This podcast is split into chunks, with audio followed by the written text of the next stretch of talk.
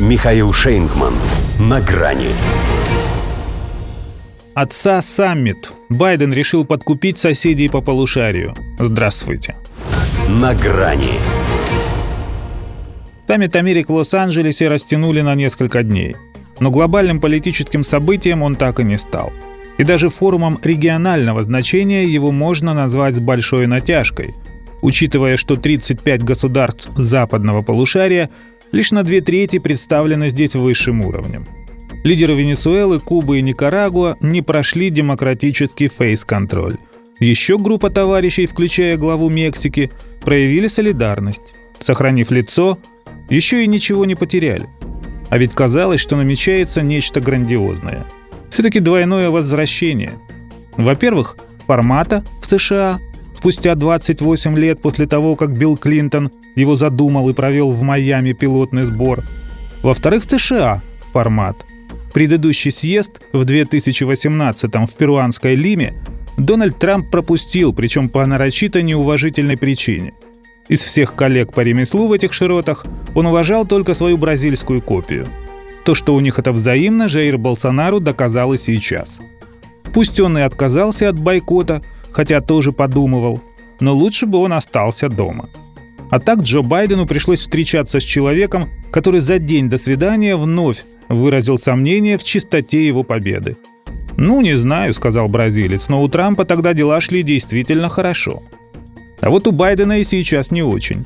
Если даже после таких слов он вынужден уединяться со своим, по сути, обидчиком тет-а-тет. И не только с ним, но и с прочими, кто, как он думает, ему в подметке не годятся, но в ком он теперь крайне заинтересован. Иначе ему никак не обратить их в свою антироссийскую веру. А надо – поскольку с одной Европой каши не сваришь. Вот только средства для этого пикапа он выбрал не самые убедительные. Вроде и выдвинул инициативу под названием «Американское партнерство для экономического процветания». Но, во-первых, он ее выдвигает всем подряд. Совсем недавно сделал это на саммите США-АСИАН. Во-вторых, самое ценное, что можно было выудить из его заявления, это реабилитацию его новой пресс-секретарши Карин Жан-Пьер. Накануне своим радужным взглядом она оценила положение американской экономики как лучшее, чем когда-либо в истории. И тут же узнала о себе все.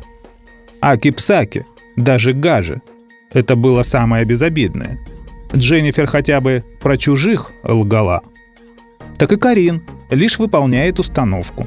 Это же ее шеф считает, что рекордная инфляция, небывалый рост цен, падение уровня жизни, ну и так по мелочам, дефицит детского питания, например – это базовые ценности, которыми руководствуется моя администрация в нашем уверенном экономическом возрождении. Всем этим счастьем он и собирается поделиться с соседями. Хотя, если он и теперь по Монро считает их задним двором США, то все логично. Дворни же и предлагают с барского плеча то, что себе не гоже, рассчитывая при этом на премного благодарность, покорную чего изволищность и титул отца родного – Поэтому здесь у него отца саммит. Звучит, правда, так, словно что-то все-таки не задалось. До свидания. На грани с Михаилом Шейнгманом.